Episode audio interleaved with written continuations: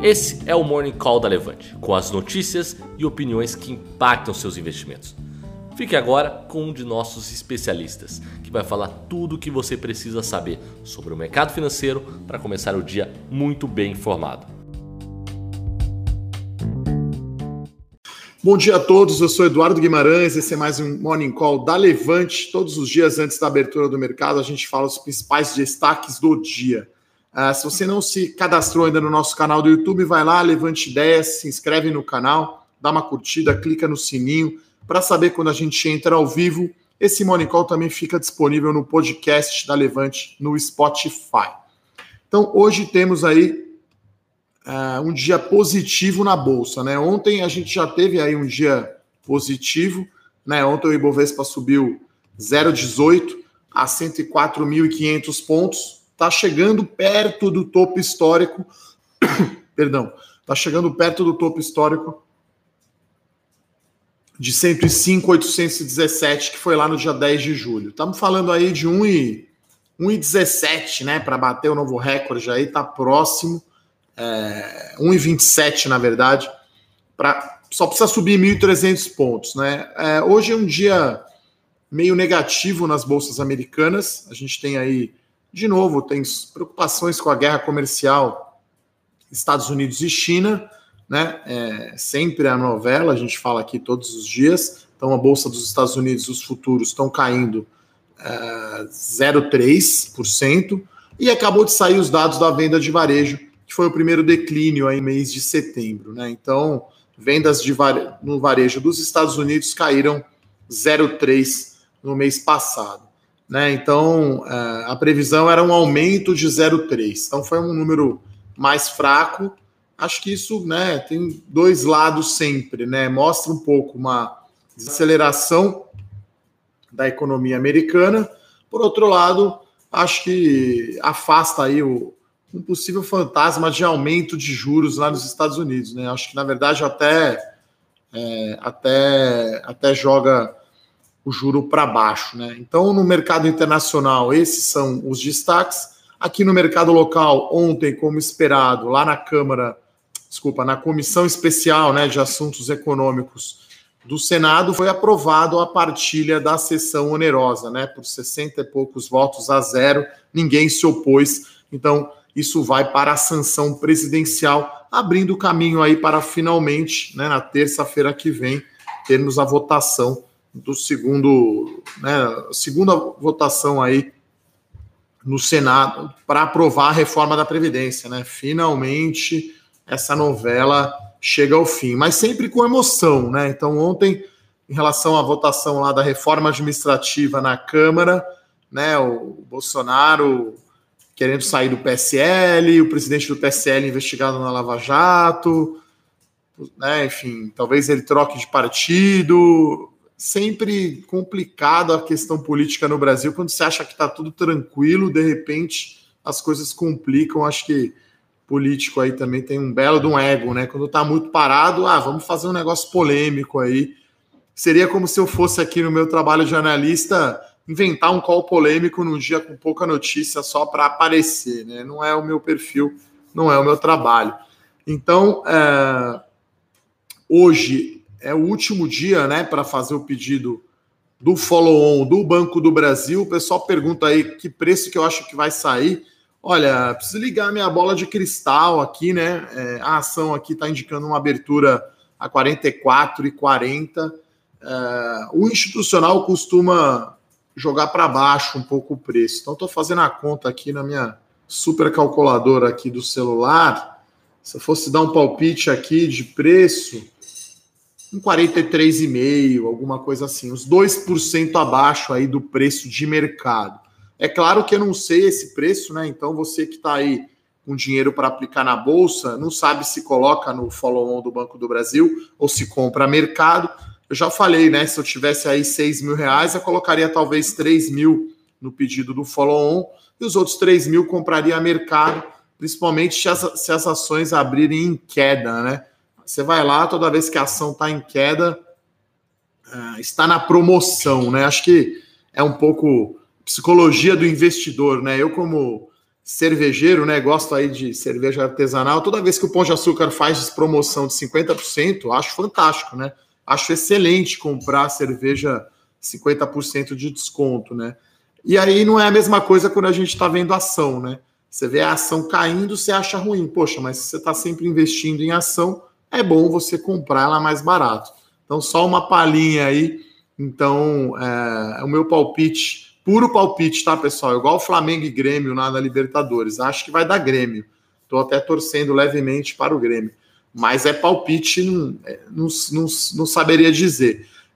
Esse palpite é baseado né, no histórico do investidor institucional sempre jogar para baixo um pouquinho o preço à vista. Né? Como ele faz pedidos maiores, né, coloca a ordem grande, ele vai lá e consegue um desconto aí no preço de tela. Tá?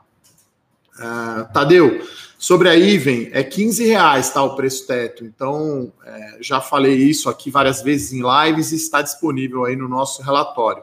Ontem, acho que o mercado acabou, né, enfim, acabou, as ações acabaram caindo da Iven. Acho que o mercado achou ruim, né, o desempenho de venda, mas eu acredito que o balanço, né, que vai sair, acho que é dia 12 de novembro, se não me engano, vai vir bom, tá? Então, é, foi forte o lançamento, mais concentrado aí no final do período, e as vendas foram um pouco mais fracas, eu acho, justamente por isso. E aí eu vou falar hoje aqui, né, o cenário corporativo dos resultados operacionais das construtoras, né? Então, é, ontem tivemos resultado da Tenda, da MRV e da Ezetec. Então, da Ezetec foi bastante forte o resultado, principalmente em termos de vendas líquidas. Né? O distrato, o cancelamento de vendas da Ezetec foi de 22 milhões de reais, só foi muito baixo. A Ezetec vendeu aí um bilhão de reais em nove meses esse ano. Já lançou um bi até setembro, que é metade né, do topo do guidance que ele tem, né, uma previsão da, da companhia de lançar um valor geral de vendas entre um bi e dois bi. Então, acho que olhando aí os resultados, confirma um momento muito forte do segmento de média e alta renda.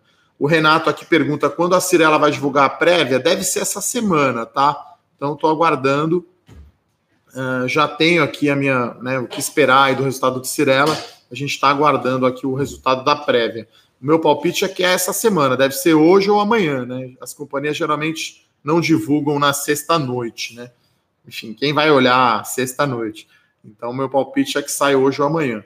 Então, é, resultado bom aí da Ezetec, as ações já tinham subido forte ontem, né, mais de 3%. Acho que hoje vai continuar em alta. Então, a Ezetec está subindo aqui 0,84, já abriu. A Iven está subindo 0,75. E a Cirela 0,63. Então, hoje temos aí agora o índice à vista subindo 0,10 a 104.600 pontos. O resultado da MRV, que que veio meio fraco, né? Acho que, assim, lançamento e venda foi bom, né? Principalmente venda da MRV foi bom. O distrato também caiu, cancelamento de venda.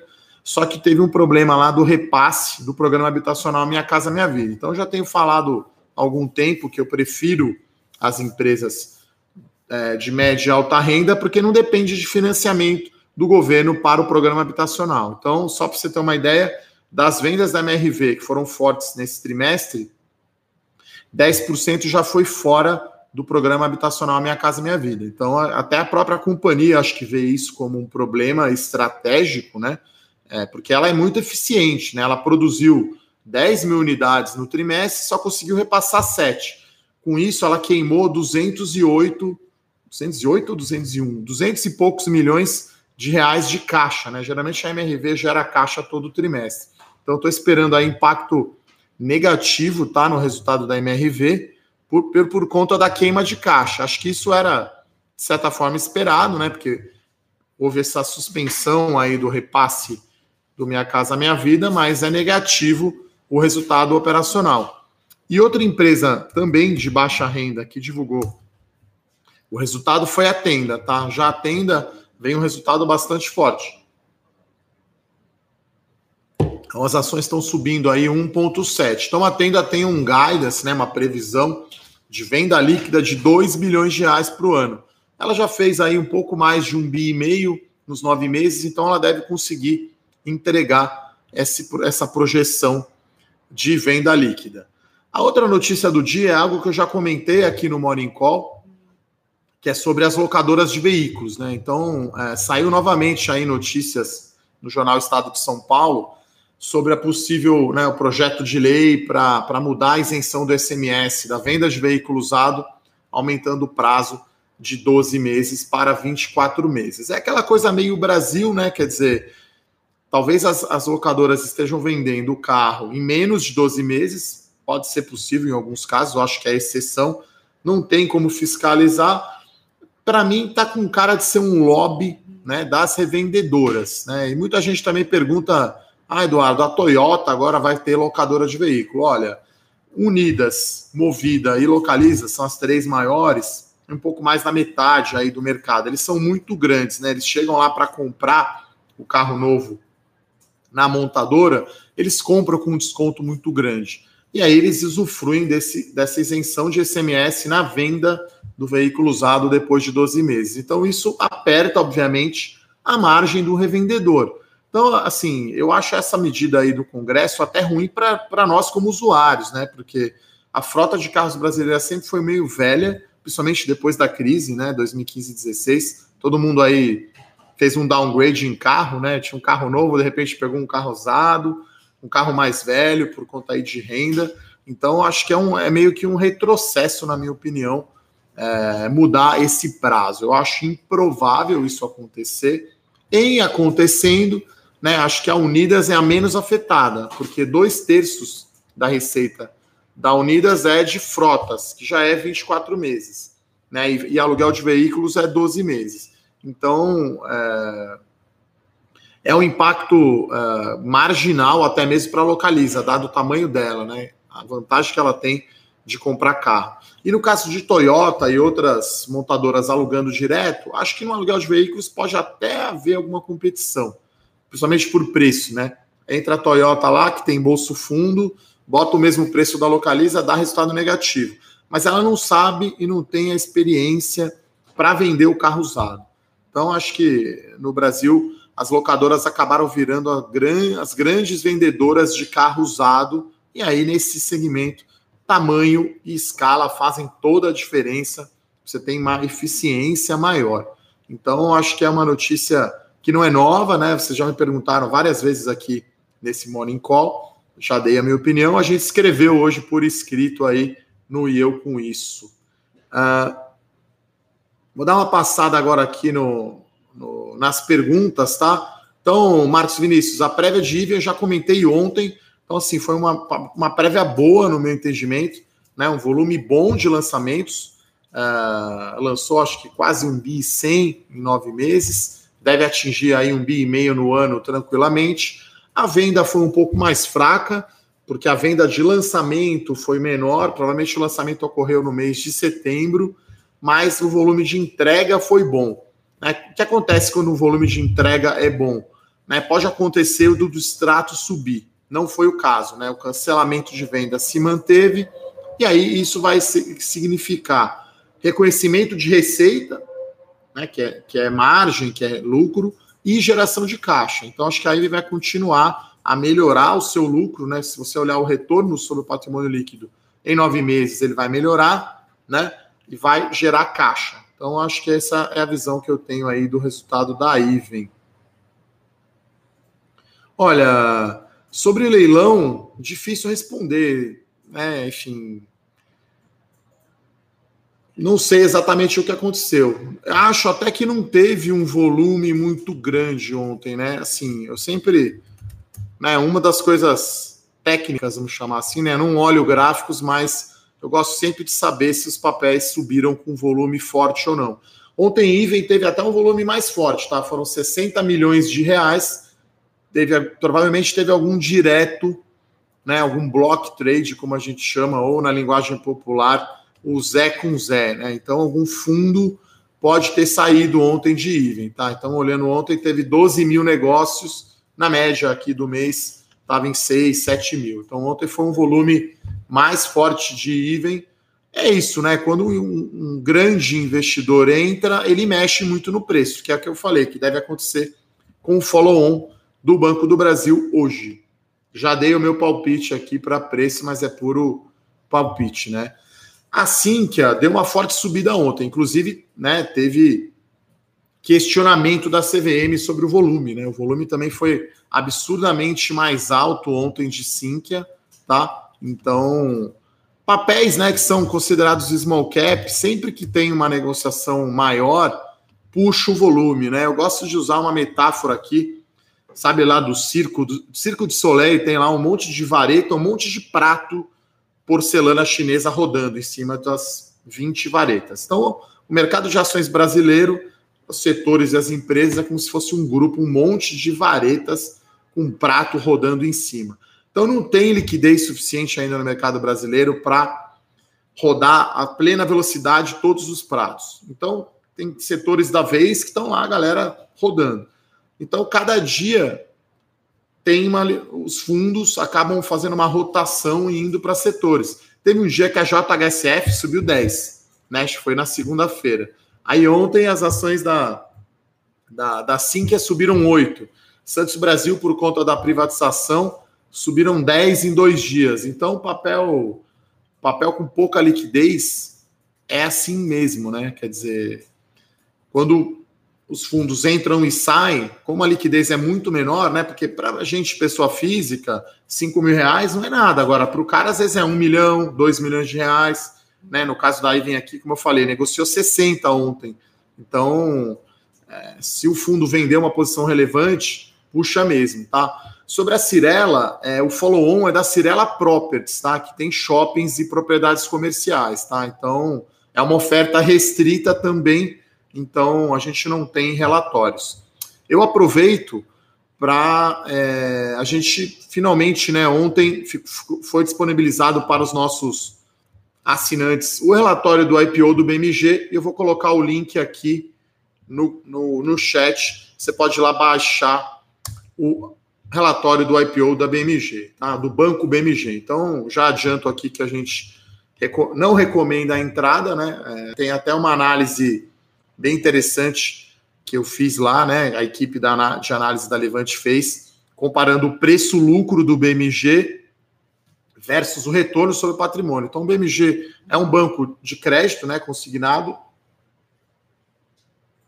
que tem sim um braço digital, mas ainda é não é tão forte quanto, por exemplo, de BTG, tá? Então, o link está aqui, vocês podem baixar o relatório completo e gratuito do Banco BMG quem é assinante da Levante já ontem estava na nossa plataforma, tá? É, vou dar mais uma olhada nas perguntas aqui.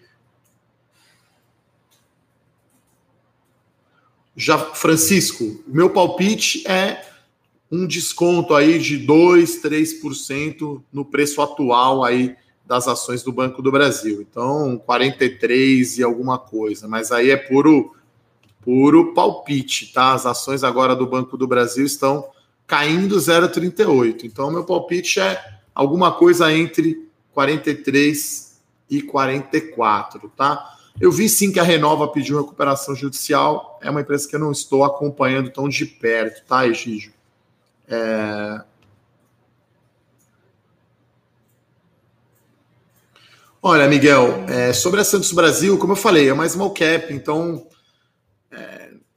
assim, não teve uma notícia que justificasse a alta de 6, 7%. Então, costumo dizer, né, renda variável não é uma linha reta, então você vai ter sempre essa oscilação. BMG não é para entrar, na minha opinião, né? Assim, preço-lucro vem mais caro que Banco do Brasil, quer dizer, não faz muito sentido, né? O preço teto, Leutilde, é até que preço vale a pena você comprar, tá? Então, quando for para vender, quem é assinante dos produtos da Levante, né, já conhece o nosso sistema. Então, eu recomendo, né, compra de ações, como por exemplo o Banco do Brasil, ela está na carteira as melhores ações. Né? Até quem tiver interesse aí, pedir para a produção colocar o e-mail e o WhatsApp, né? A gente sempre pode arrumar um descontinho aí para quem ainda não assina o Melhores Ações. Então, ela está na carteira, é para você comprar. E eu coloco até que preço que vale a pena para você ter um retorno, que não é o preço-alvo, né? A gente tem o preço-alvo e o preço teto. Então, eu vou dar um número aqui do Banco do Brasil para vocês, né? Que, é, que a gente abriu isso para os clientes. Então, 67 na minha cabeça é o preço-alvo do Banco do Brasil. Isso pode ser atingido aí talvez até final do ano que vem. O banco está aumentando o seu retorno. E o preço teto, eu falo, olha, até 60 reais você pode comprar. Claro que isso a gente está constantemente avaliando, os relatórios da série As Melhores Ações são semanais, e aí quando for para vender, eu vou avisar você. Então aconteceu aí faz duas, três semanas, tinha as ações da B2W, a recomendação foi, agora chegou a hora de vender as ações da B2W, né? Já estavam acima aí do meu preço teto, que era R$ reais, acima do alvo. Então tá na hora de sair colocar o dinheiro no bolso. Então é, é assim que aqui a gente trabalha aqui na Levante, tá? Então convido vocês aí a conhecerem aí a série As Melhores Ações. O Rogério pergunta sobre o dividendo do Bradesco. Olha, é um dividendo extraordinário, né, de 3% como eu já falei também aqui algumas vezes, eu não operaria só o dividendo, né? Não faz sentido você comprar ação só para receber o dividendo, depois sair, né? Depois que, a, que o Bradesco pagar dividendo, a ação vai ficar ex-dividendo. Por isso que aparece às vezes um ED do lado ali do código da ação BBDC4 no seu home broker. Então a bolsa vai lá e ajusta esse preço para baixo. Então, para vocês né, aproveitar o dividendo, qual que é a estratégia? Aí também tem uma carteira aqui na Levante de dividendos. É você comprar ações que pagam dividendos e com esse dinheiro você ir comprando mais ações. É você reinvestir o dividendo. Então, um prazo mais longo, você pode eventualmente mudar né, de papel, é, é, trocar um papel por outro. Não é a nossa estratégia ficar girando muito a, a carteira. Então, é assim que funciona. Uh, o Carlos Eduardo pergunta aqui: o que você acha de ter duas ações do mesmo segmento? Olha, no caso aqui, Via Varejo e Magalu, são dois opostos, né? Seria tipo o líder do Brasileirão e o Lanterna, né? Seria meio Flamengo e Cruzeiro, assim, sabe? Claro que hoje o Cruzeiro tá mal, mas é um time grande, pode voltar ano que vem. Então a Magazine Luiza está com a casa arrumada, comprou a Netshoes, é o valuation mais alto, é a queridinha do mercado, e a Via Varejo está ainda passando por, né, por uma reestruturação. Então você está pegando os, como diz o meu tio lá do interior, né, de carne de porco a sorvete, assim, está pegando penha lapa, se fosse a, a marginal aqui em São Paulo. Então são as, os dois extremos, né, uma empresa que é a mais cara e a mais descontada porque está com mais problema. Então eu não vejo problema de ter duas ações no mesmo segmento. Eu tenho dois bancos né, na minha carteira Melhores Ações, mas é um pouco uma, uma, exposição meio grande, eu diria. Né? Eu gosto do setor de varejo eletrônico, acho que vai muito melhor do que, do que o Ibovespa. Então, se você fizer uma cesta de ações, não vejo problema. O problema talvez é o tamanho dessas duas ações dentro da sua carteira. Né? Então, se você tiver, sei lá, 20% da carteira, até 20%, 15, vai, vamos ficar em 15, 15% da sua carteira em varejo, eu acho ok, é um setor bom. É, o resultado da Santos Brasil, ele vem, eu acho que é 10 de novembro, eu estava fazendo ontem até o, o calendário aí dos resultados para a gente se programar aqui, né, todas as empresas da carteira a gente acompanha, né, no detalhe, uh, no detalhe os resultados, né? Enfim, resultado é bem importante. É claro que a estratégia de longo prazo, né? Não é um trimestre que vai que vai fazer muita diferença. Vai divulgar no dia 7 de novembro o resultado da Santos Brasil, respondendo a pergunta do João Henrique. Helbor, né, concluiu a sua oferta de ações. As consultoras acabam vindo muito no final, tá? Então, é, elas vão ficar lá pro, perto do dia 10 de novembro, né? Lembrando que as companhias têm um período limite ali para divulgar, que é 15 de novembro, tá? É, follow-on da Cirela é restrito, é uma companhia que eu acompanho mais a Cirela incorporadora e não a Cirela Commercial Properties, né? Conhecida como CCP. É, Estou olhando aqui as perguntas. Olha, a Via Varejo, Éder, vai vir com resultado ruim, tá? No terceiro TRI. Lembra que, assim, toda vez que entra a nova diretoria, novo diretor financeiro, dá aquela limpa. Então, assim, eles vão arrumar a casa total no terceiro trimestre para arrumar, uh, para o Black Friday, né, que é a grande data do varejo. Então, o resultado deve ser bem ruim do terceiro trimestre da Via Varejo. Olha, não tenho aqui de cabeça aqui os dados da Tecnisa, quando que eles vão divulgar. Eu acho que é tudo ali por volta de 7 a 11 a 12 de novembro. As consultoras acabam divulgando sempre mais para o final, né, do período, né? O pessoal falando aqui, espero muito de você, Tecnisa. Olha, eu não olhei a prévia, tá, de Tecnisa, mas o resultado não vai vir bom, não, tá? Porque assim, ela tem alto estoque, então não vai ter é, muita venda. É, claro que aí já vai aparecer o endividamento re reduzido, isso vai ser bom, né? Vai mostrar a queda na dívida, mas lucro, assim, vai demorar, tá? Para vir um resultado de Tecnisa forte, assim, igual de Ezetec, igual de Even. Uh, Vivara, uh, Alaide, bom dia. Olha, esse lockup eu não acho bom, tá? Assim, né? Os, os bancos coordenadores acabaram, né, não dando bola nenhuma para gente aqui, investidor pessoa física. A gente levou pouco, né? Até quem pôs com o lockup levou metade, então o estrangeiro e o institucional que levou. Então a gente tem que esperar 45 dias para o papel ter uma liquidez normal, né? Até lá não tem vendedor. É isso.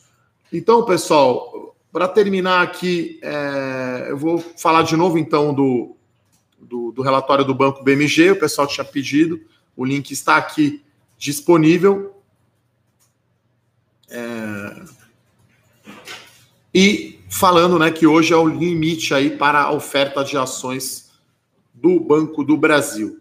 Então, antes de terminar, vamos lá ver como está o mercado à vista tá bem mais negativo, hein? Bem negativo, né? Acho que reagindo aí a, ao dado mais fraco dos Estados Unidos. Então, a vista caindo 0,77. Então, olha como virou aí nesses 20 minutos aqui que a gente está falando, né? Então, índice à vista caindo 0,83, o dólar em alta e os principais papéis Vale Petro em queda. Então, o mercado aí deu aquela virada. E aí é bom agora ter uma small cap, né? Aí a Santos Brasil está subindo, por exemplo, né? Tecnisa, uh, e as outras empresas aí, as principais, todas em queda. É isso, pessoal. Queria agradecer então a participação de todos, desejar aquele abraço. Lembrando que esse, esse Morning Call fica disponível no podcast da Levante no Spotify. Você pode assistir, se você chegou atrasado, o replay no canal do YouTube Levante Ideias. Ok, pessoal? Se você gostou, então, dá um like, compartilha, clica no sininho. Um abraço e até amanhã. Tchau, tchau. Para saber mais sobre a Levante, siga o nosso perfil no Instagram, levante.investimentos. Se inscreva no nosso canal do YouTube, Levante Investimentos. E para acompanhar as notícias do dia a dia e mais sobre a Levante, acesse nosso site levante.com.br.